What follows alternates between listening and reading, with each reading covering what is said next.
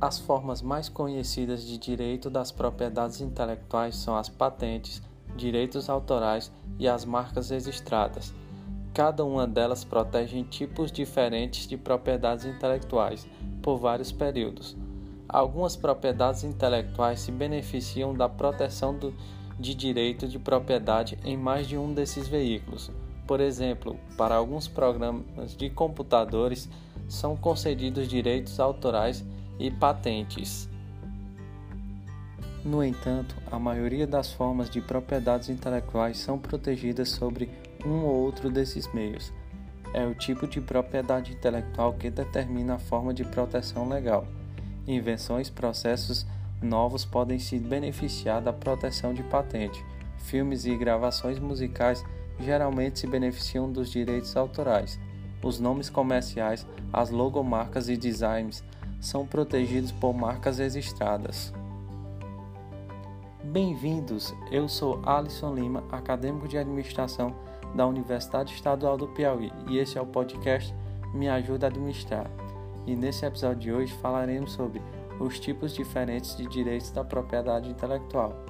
Vamos lá?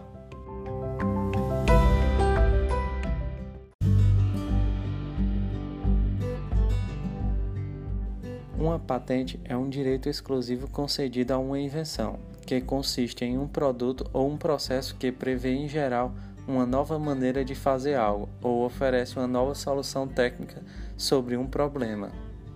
Uma invenção deve ser útil para algum propósito. No entanto, uma invenção não precisa ter potencial comercial para ser considerada útil.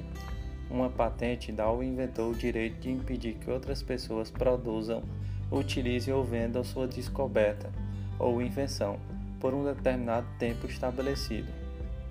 Em alguns casos, o uso é bloqueado da patente por ter necessidade de empregar outras tecnologias ou máquinas que já são patenteadas por terceiro. Tais situações se resolvem muitas vezes pela comercialização de licenças de patentes. Direitos autorais. Em comparação a outros tipos de patente, oferece uma forma bem menos restritiva, porém muito mais duradoura para a propriedade intelectual. O direito autoral protege a maneira particular em que um trabalho, tal como poema, filme ou programa de computador foi criado. Os primeiros estudos sobre direitos autorais ocorreram por volta do século XVI. Direito autoral protege apenas a parte física de um determinado trabalho, e não a ideia, procedimentos, processos ou métodos de representação.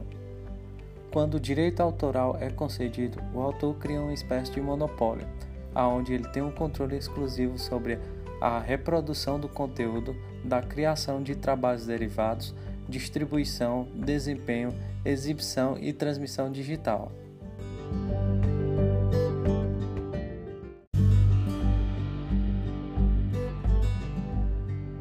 Por hoje ficamos por aqui. Obrigado por sua atenção e não deixe de ouvir o próximo episódio. Até mais!